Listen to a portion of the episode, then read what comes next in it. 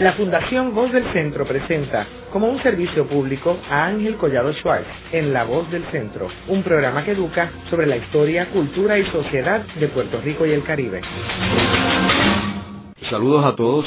El programa de hoy está dedicado a la historia de la televisión en Puerto Rico en sus primeros 50 años. Eh, y hoy tenemos a un querido y viejo amigo mío, Paquito Cordero, quien este, me une una amistad de prácticamente toda mi vida y que como todo el mundo sabe es un gran conocedor del medio de la televisión y del medio de la radio, de todos los medios en Puerto Rico y de la clase artística también. Paco, a mí me gustaría que empezáramos el programa quizás hablando de los antecedentes de la fundación de la televisión. Sabemos que la televisión se funda en el 1954 y me gustaría que para beneficio de nuestros radioescuchas, que muchos de ellos no habían nacido en ese año, tú comentaras qué estaba sucediendo en el medio de la radio en Puerto Rico en el 50, del 50 al 54, como antesala a la fundación de la televisión.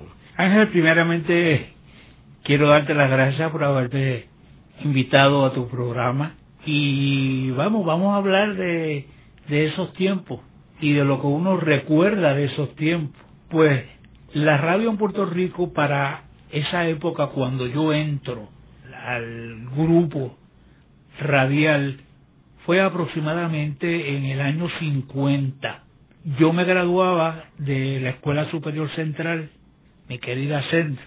Entonces iba a entrar, entré a la Universidad de Puerto Rico, pero me mantuve muy ligado a la radio porque lo podía hacer, porque como en la universidad uno cogía unos cursos de, de, tal hora a tal hora, pues uno buscaba el tiempo y como radio uno iba, hacía lo que había que hacer y regresaba, pues pude lograrlo.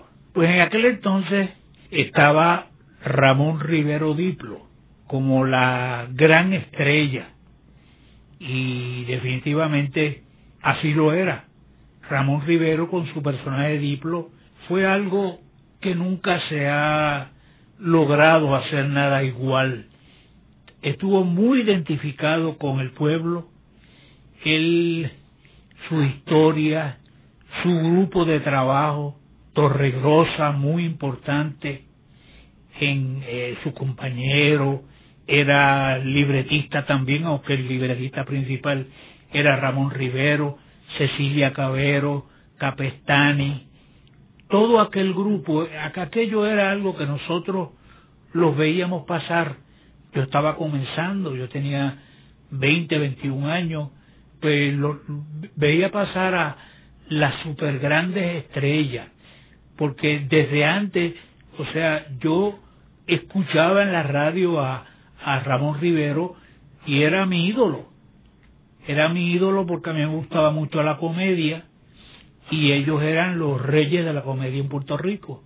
La verdad que fueron fue un momento para mí muy importante llegar a la radio, llegar a WKQ Radio, que eso ya era llegar a la, a la, a la, estación principal y más todavía fue para mí un gran, una gran ilusión que a través de los programas de Tommy Muñiz, porque quien me da a mí la primera oportunidad profesional fue Tommy Muñiz.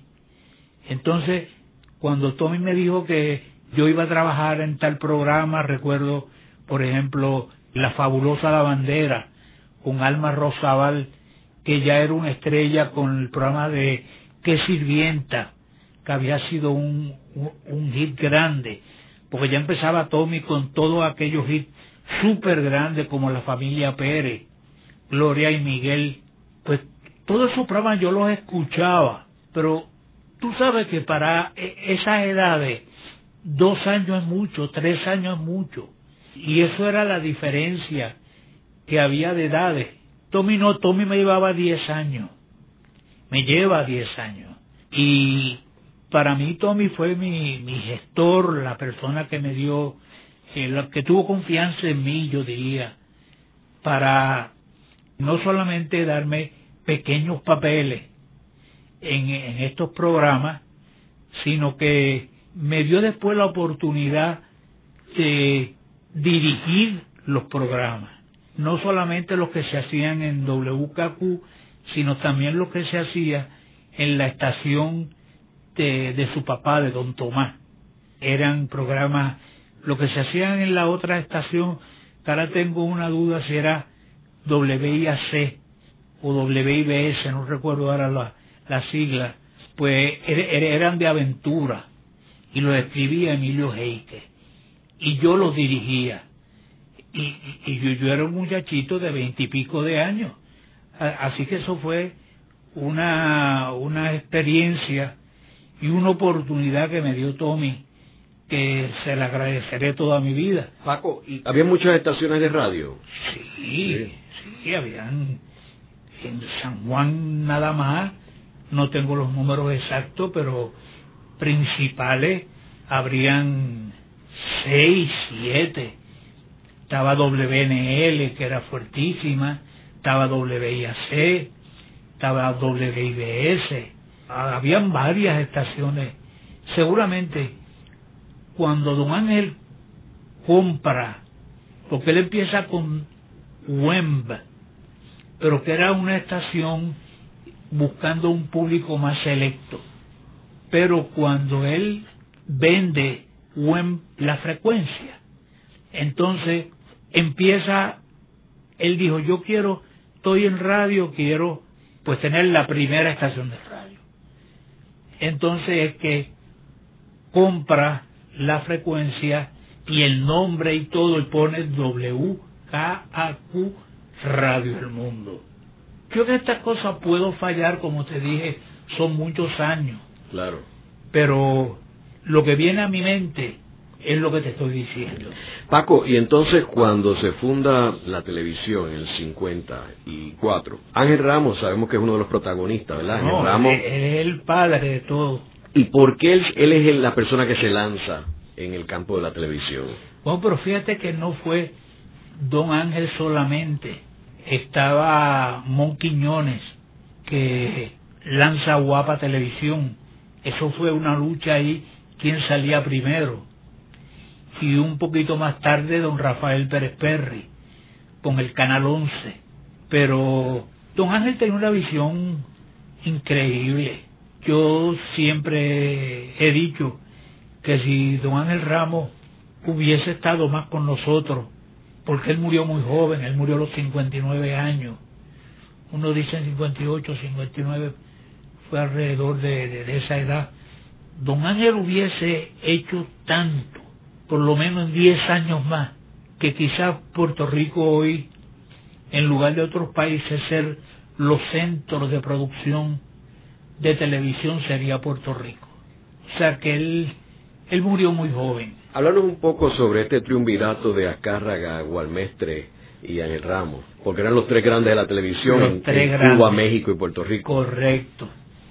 Yo tuve la oportunidad de, de conocerlo, este, a usted, a don Ángel, pues porque don Ángel era amigo de mi familia, mi familia es de San Juan, y don Ángel conocía mucho a mi abuelo, a mi padre, a toda mi familia, a Mapi, que después se convierte en la famosa Mapi Cortés.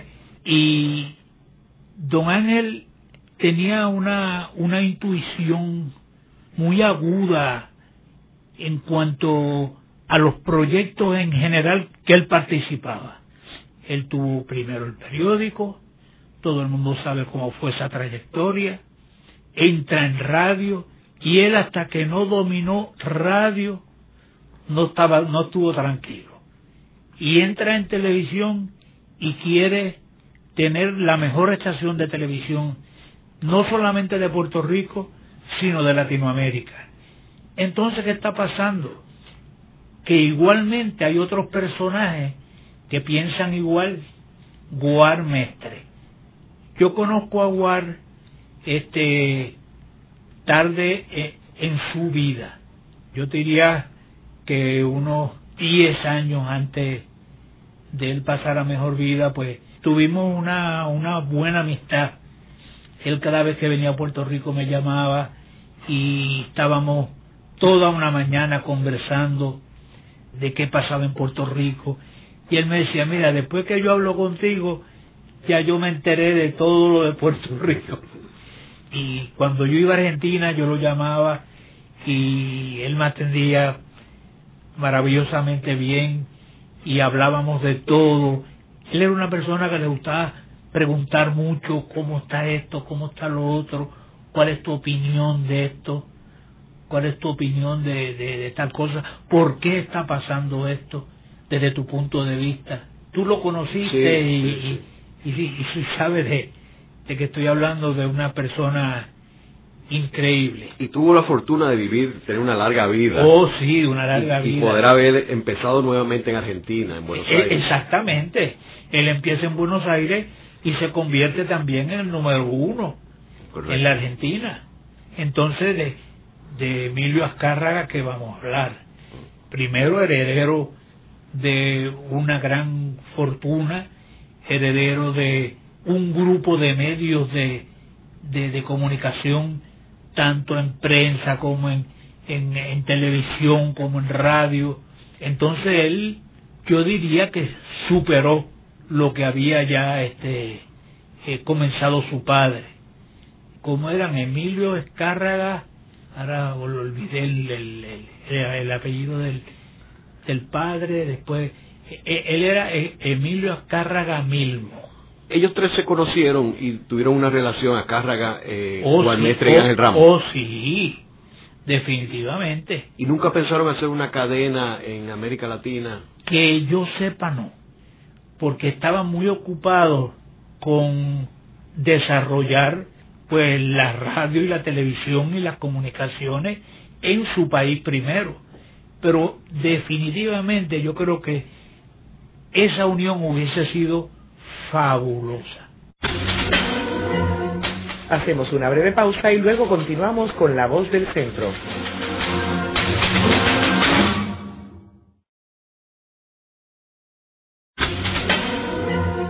Están escuchando a Ángel Collado Schwartz en La Voz del Centro. Ahora pueden accesar a toda hora y desde cualquier lugar la colección completa de un centenar de programas transmitidos por La Voz del Centro mediante nuestra página cibernética www.vozdelcentro.org. Continuamos con el programa de hoy titulado eh, La historia de la televisión en Puerto Rico durante los primeros 50 años. Hoy con Paquito Cordero, que es una de las figuras más importantes de la televisión en Puerto Rico. Estábamos hablando en el segmento anterior que como antesala la fundación de la, y el lanzamiento de la televisión en 1954, la radio llevaba en Puerto Rico cerca de 30 años operando. Y cuando entra la televisión lo que vemos es una especie de conversión donde los artistas se mueven a la televisión, algunos de ellos.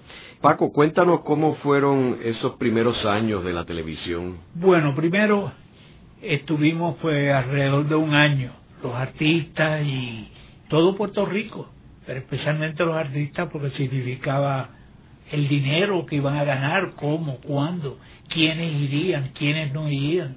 Y en esa estuvimos como un año. Entonces comienza la televisión. No todos pasaron de la radio a la televisión inmediatamente, por razones de que en la televisión pues había las personalidades contaban mucho, la parte física, personas que nunca hacían tal o cual cosa, pues ahora para en radio, porque en radio pues lo principal, entre las cosas principales era la voz, pues entonces ahora acá cambia. Así que definitivamente hubo un tiempo de eh, a quién van a, a, llevar, quiénes se quedan. Después viene la etapa de yo podría hacer esto, yo podría hacer lo otro. Hasta que por fin pues se logra un equipo de televisión. ¿Y cuáles fueron los primeros programas? Los primeros programas. Bueno, el primer día lo hemos estado en, este, en, en esta celebración, pues empezó con una misa, después un noticiero y el primer programa fue el caso de la mujer asesinadita de Miura. Y eh, los protagonistas fueron Mapi Cortés, Fernando Cortés, María Judith Franco, Alicia Moreda, son de los que recuerdo. Ese fue el primer programa que ya digo fue una comedia. ¿Y después? Bueno, después empezaron otro tipo de programas, bueno, pues ya un noticiero este formal que si no me equivoco lo hacía Evelio Otero. Luego pues yo hacía un programa que se llamaba Mímicas del Monte, que logró una gran popularidad y estuvo como tres años en el aire. ¿Esto que hablas en Telemundo? Telemundo. Guapa todavía no estaba. No, Guapa, Guapa salió un poco después, aunque sí habían mandado ciertas señales y habían puesto una película un día, pero la primera estación definitivamente como estación y como programación, con una programación hecha, fue WKQ y como tú sabes, don Ángel buscó en México a Mapi Fernando Cortés, los convence, porque ellos estaban en, en, el tope de, de la fama cinematográficamente. Entonces, pues, eh, los convence para que vengan.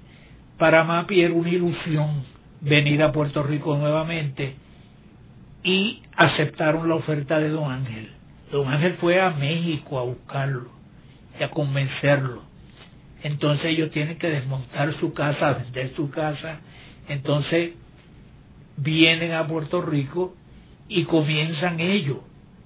Eh, así que e, ellos fueron los, los que artísticamente comenzaron la televisión en Puerto Rico. Paco, sería bueno que para beneficio de nuestros radioescuchas jóvenes, tú le mencionaras un poco lo que estaba sucediendo en México en ese momento, en el cine, que era la época de oro.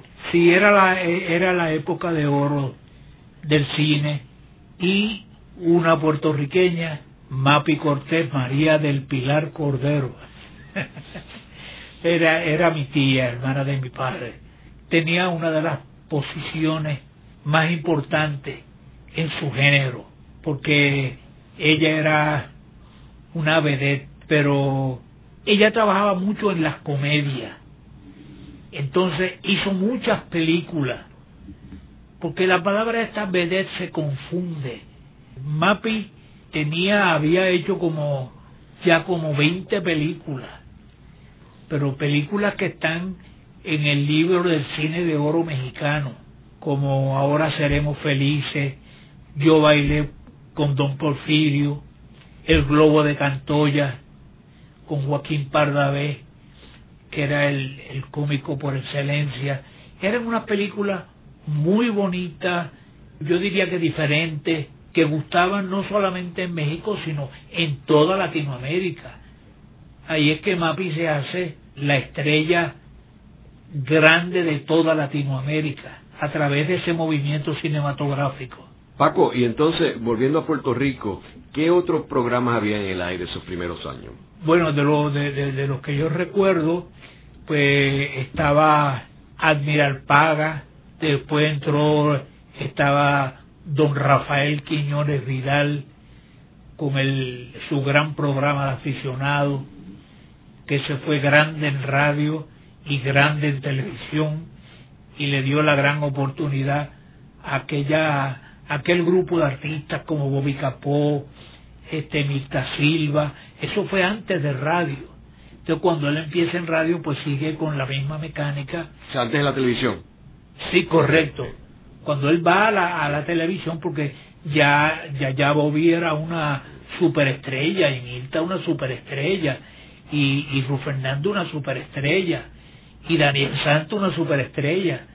Pero todos ellos salieron de los programas de radio de don Rafael Quiñones Vidal. Y en términos de comedia, ¿qué otra comedia había? Bueno, después de lo de Mapi Papi, se hizo un programa musical, comedia musical grande.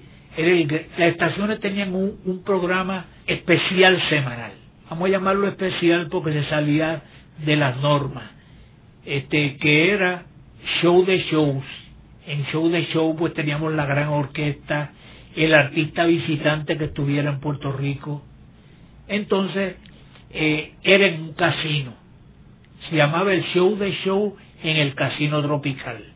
Entonces estaba Mapi con un grupo de baile que era de el de, de Lausel de Arce, Entonces, yo hacía del Metredi, del nightclub, entonces yo yo Boing era el mozo. Y ahí venían los personajes y lo que pasaba en las mesas. Así que entonces todo iba hilado. La gran estrella invitada que llegaba, un Lucho Gatica, este, entonces, pues después venía Mapi con su gran producción. Ese era el tipo de programa en grande que se hacía. En breve continuamos con La Voz del Centro por WKQ Radio Reloj.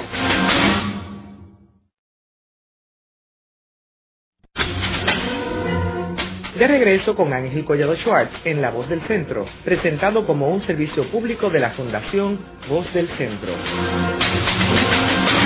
Continuamos con el programa de hoy titulado eh, La historia de la televisión en Puerto Rico durante los primeros 50 años. Hoy con Paquito Cordero, que es una de las figuras más importantes de la televisión en Puerto Rico.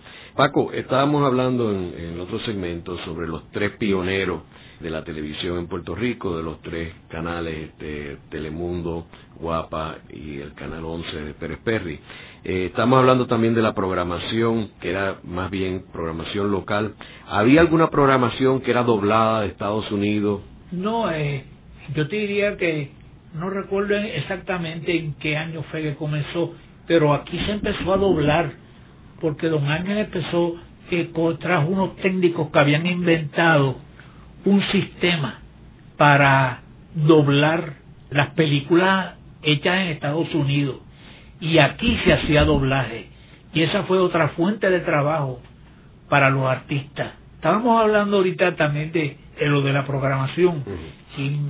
Indiscutiblemente no se puede, yendo ya a los programas cómicos. Estaba la taberna india Ramón Rivero Diplo. ¿En qué año fue eso? Prácticamente empezando la televisión. Empezando la televisión, Rivero empezó con la taberna india. Entonces, ¿Y cuándo tú uniste la taberna india? ¿Desde el principio? No, es que la taberna india tuvo, no, eh, la taberna india tuvo etapa, porque estando la taberna india en el aire como tal, con Ramón Rivero Diplo, él tuvo ciertos problemas con la India y pasó a la corona. Y ahí fue donde nosotros entonces, cuando nosotros somos Tommy Muñiz, Producciones Tommy Muñiz, comenzó con la taberna india. Pero entonces Tommy tenía un super éxito, tuvo un super éxito con el Colegio de la Alegría, con José Miguel Agreló. Eso fue un, éxito sin precedente en la televisión de Puerto Rico, porque fue Tommy llevaba el grupo a los diferentes pueblos de la isla, Roberto Pérez Navarro, Isabelita Navedo, Andy Muñiz. Fue, fue un, un momento grande para José Miguel Agrelot, que ya había empezado con un programa que se llamaba El Profesor Colgate, pero que no era de comedia en sí, sino que era de unas entrevistas y unos juegos, pero eso no era lo de él. Por eso cuando empieza lo de Torito, o sea, el profesor, el profesor Colgate el colegio como el colegio de la alegría, entonces es el super éxito. Paco, y en términos de la localización de las señales, o sea, las tres estaciones estaban en San Juan. No, no, no, estaba la estación, nosotros transmitíamos de donde hoy está transmitiendo el 11, o sea, cerca del Parque Muñoz Rivera, frente al Parque Muñoz Rivera. Ahí fue que habilitó don Ángel los estudios de, de Telemundo. Entonces estaban las las estaciones repetidoras que eran de Ramírez de Arellano, de don Alfredo Ramírez de Arellano, el canal 7 y el canal 5, que eran los que retransmitían para el 7 para Ponce y el 5 para, para Mayagüez. ¿Y en el caso de Guapa? Guapa a principio no tenía la repetidora y después sí aparecieron el estaba el canal bueno, el canal 9 era de Pérez Perry fíjate no no no recuerdo y la de canal 11 eh, lo de Pérez Perry no recuerda no no no el, el 11 tenía el canal 9 que entraba en Ponce como es natural era de Ponce no tenía la retransmisora de, de, de Mayagüez. Quiero también aclarar, para beneficio de nuestros radioescuchas, de que aunque Puerto Rico es una isla pequeña relativamente, tiene una particularidad en términos de las transmisiones de radio y de televisión, porque hay una cordillera en el medio Correcto. que rompe la señal. Sí. Pues de lo contrario hubiera sido muy fácil Ah, muy si no hubiera fácil, la cordillera. Y por eso es que hace falta repetidoras para poder oír o ver la señal en todos los demás pueblos de la isla. Paco, en términos de lo, de, estabas hablando también de la taberna india. En aquel tiempo, obviamente, no había ratings. Bueno, poco después de empezar la televisión, un economista de apellido Flores empezó con un pequeño sorbe que se llamaba BRI. Pero eso fue en los 60, ¿verdad? ¿No? Fíjate, el año no recuerdo, pero yo sé, no, yo te diría, espérate, que ya para el 56, 57 teníamos el BRI en televisión. Entonces, en términos, en aquel tiempo, ¿cómo era la mezcla entre programación local y programación doblada al español? Mira, dependía, dependía de muchas cosas. ¿Qué tipo de programa era el que estaba de moda? Por ejemplo, en una ocasión, pues, estaban los programas de gángsters y de policía. Pues mira, eso venía doblado o se doblaba en Puerto Rico. Estaban que nosotros nos pasábamos haciendo una parte, averiguando quién fue que dobló eso, y eso que estábamos allá adentro, quién fue que dobló tal personaje. Entonces, se tenía bastante programación dependiendo de lo que estuviera de moda en Estados Unidos en nuestra televisión, definitivamente. Yo me acuerdo de, un, de una serie de un caballo que se llamaba Furia, que siempre iba por encima de los programas locales. ¿Y dónde está Furia? No me pongan mi programa. Nunca se me olvida el, el caballo Furia porque siempre nos iba por encima de los programas nuestros. Y había series también de otros animales, que estaba Lassie, Sí, estaba sí, Y también había, yo recuerdo, muchos programas de vaqueros. de vaquero.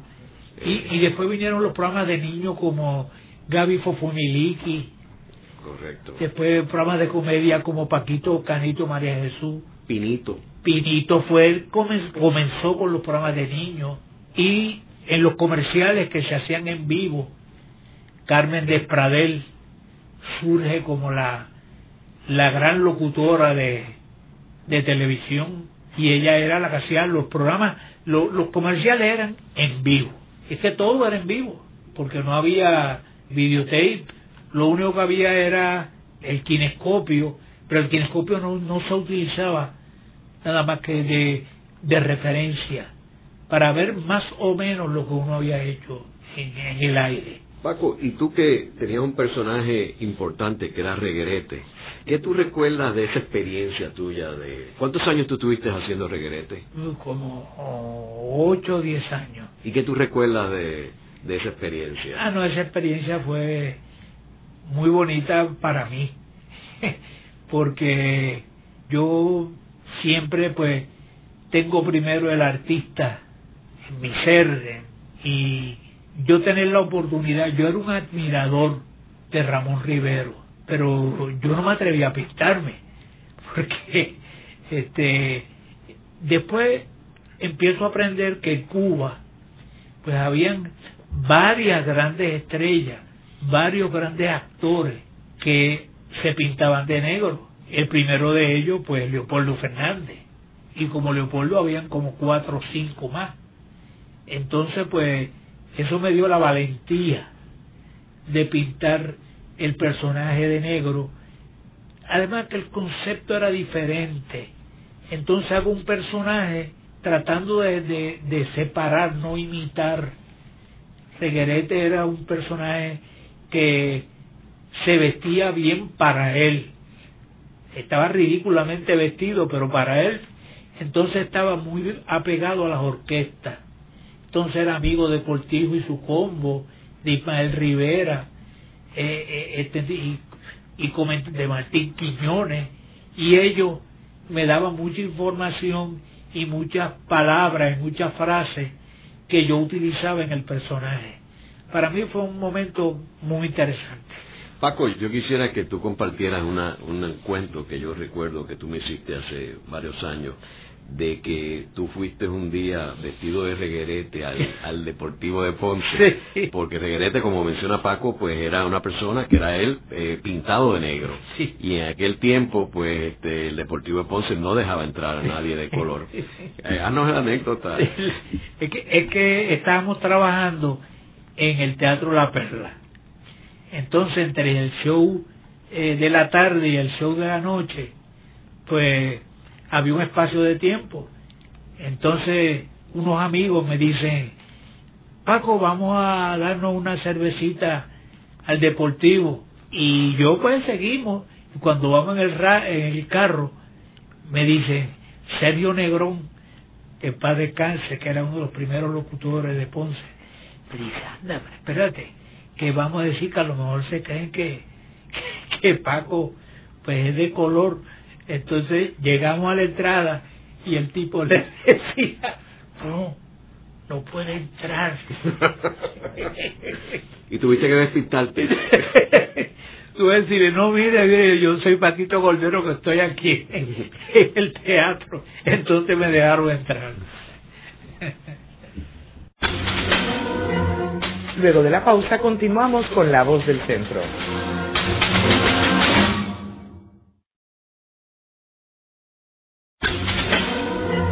Continuamos con la parte final de La Voz del Centro con Ángel Collado Schwartz. Pueden enviarnos sus comentarios o sugerencias a través de nuestra página cibernética en www.vozdelcentro.org. Continuamos con el programa de hoy dedicado a la historia de la televisión en Puerto Rico en sus primeros 50 años, hoy con Paquito Cordero como nuestro invitado. Paco, estábamos volviendo otra vez al, al tema de la programación Quisiera que nos hablara un poquito del papel que jugaron las novelas y cómo evolucionaron las novelas de radio, novelas de televisión. No, no, definitivamente, y eso se lo debemos a doña Esther Palés.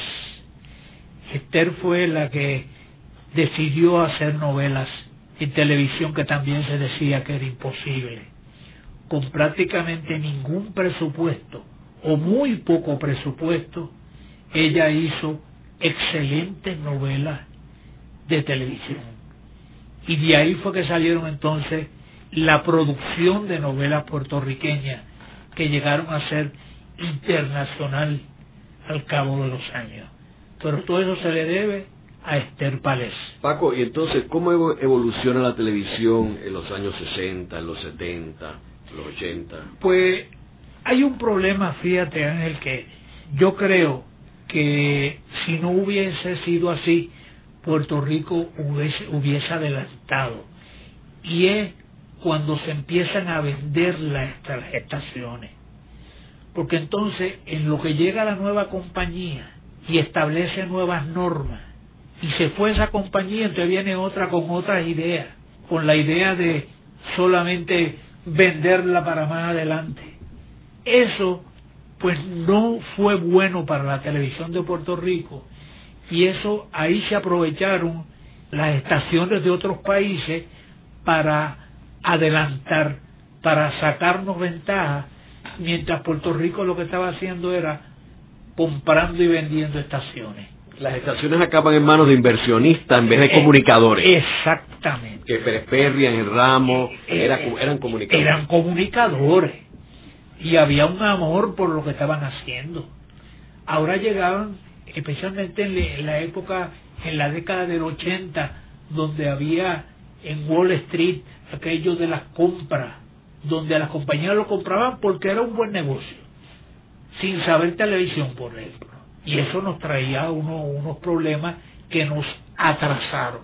Ese es mi concepto, como yo lo veo, porque Puerto Rico hoy en día, cuando fuimos de los primeros que hicimos buenas novelas para exportar, y que fuimos los primeros que exportamos novelas, pues hoy en día no lo estamos haciendo. No hay producción de novelas en Puerto Rico. Pasó también con la exportación. Nosotros exportábamos para el año 65 ya Puerto Rico estaba exportando. Llegamos al momento de tener una exportación de algunas ocho horas semanales para el mercado de Nueva York. Y algunos se trataron para toda Latinoamérica como noche de gala. Pero fue muy difícil muy difícil porque teníamos una competencia muy muy grande. Habían unos detalles que los aprendimos caminando que era la mexicanización de la parte oeste de los Estados Unidos y la puertorriqueñización de la parte este que después eh, viene con la parte cubana que se, se mezcla en la parte este de Estados Unidos y que ahora está la parte dominicana.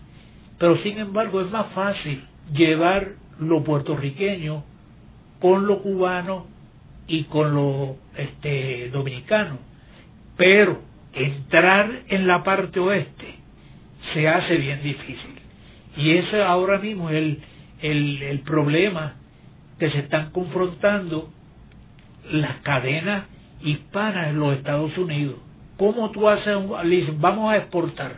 ¿Cómo yo como productor hago un programa que guste al puertorriqueño de Nueva York, al cubano de Miami y al mexicano de, de, del oeste, de California? Costumbres diferentes, arraigados a sus costumbres. Porque en Estados Unidos siempre se decía, estoy hablando de 30 años atrás, se decía que, que todo lo hispano se iba a americanizar y te daban los ejemplos de los países europeos, pero no fue así. O sea, lo hispano se quedó y se ha quedado hispano no, la próxima generación, pues mira, pasó la otra generación y se quedaron con lo suyo. Un poco siempre, un pequeño por ciento se americaniza, pero no como esperaban. ¿Qué va a pasar en los próximos 10 años? Pues no sabemos.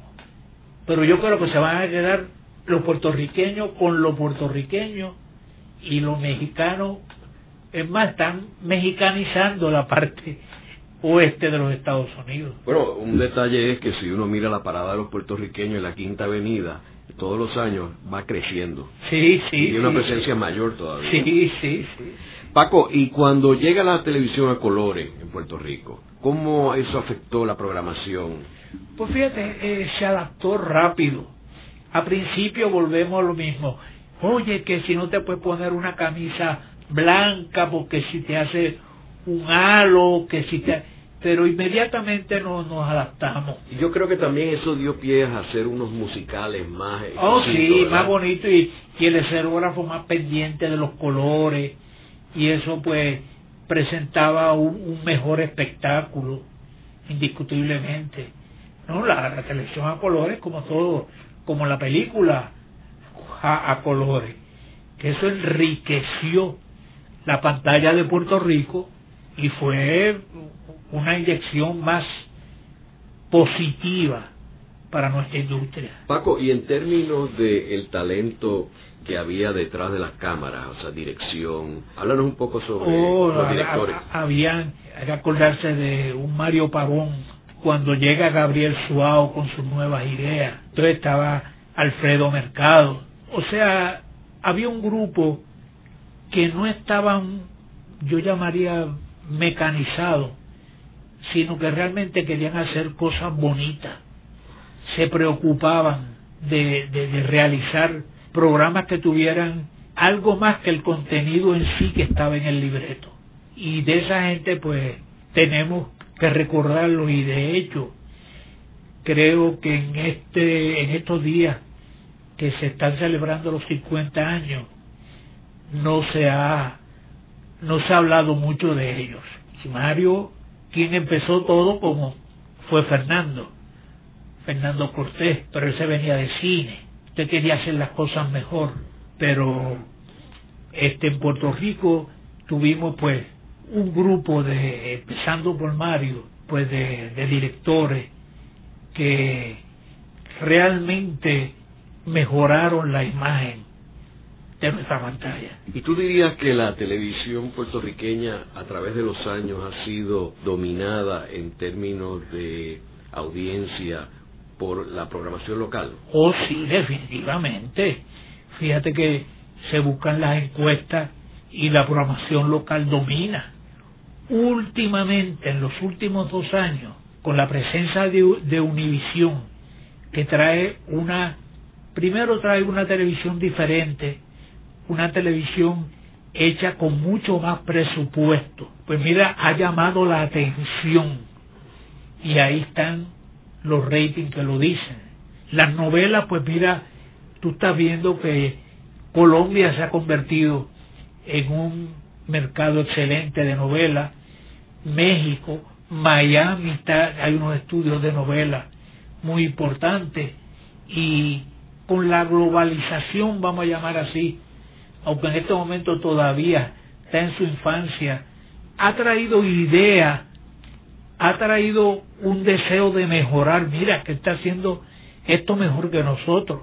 Debemos hacer esto. Aquí no tenemos los presupuestos que tiene este Univisión, ni que tiene este Venezuela, ni que tiene México. Cuando uno busca lo que cuesta un capítulo de, de novela hecho en México, comparado, vamos, con lo último que existe en Puerto Rico, la diferencia son 10 veces por capítulo, para no entrar en detalles de dinero. En el programa de hoy hemos discutido los 50 primeros años de la televisión en Puerto Rico. Hoy hemos tenido a Paquito Cordero eh, narrándonos algunas de sus anécdotas y recuerdos sobre estos 50 años. La televisión, como sabemos, es el principal medio de cualquier este país y Puerto Rico no es una excepción y ha jugado un papel bien importante en el desarrollo eh, social de Puerto Rico. Algunos dicen que para bien, otros dicen que para mal, pero definitivamente ha jugado un papel protagónico en el desarrollo de Puerto Rico. Ángel, ha sido para mí un placer que me hayas invitado. Este, la he pasado muy bien porque hemos tenido una una conversación de amigos, que, que es lo bonito. Muchas gracias, Paco. Colaboran en la dirección técnica Ángel Luis Cruz y Ezequiel Cabán. En la producción Isabel Pichardo y Nidia Suárez. Los invitamos a sintonizarnos la próxima semana a la misma hora en La Voz del Centro por WKQ Radio Reloj.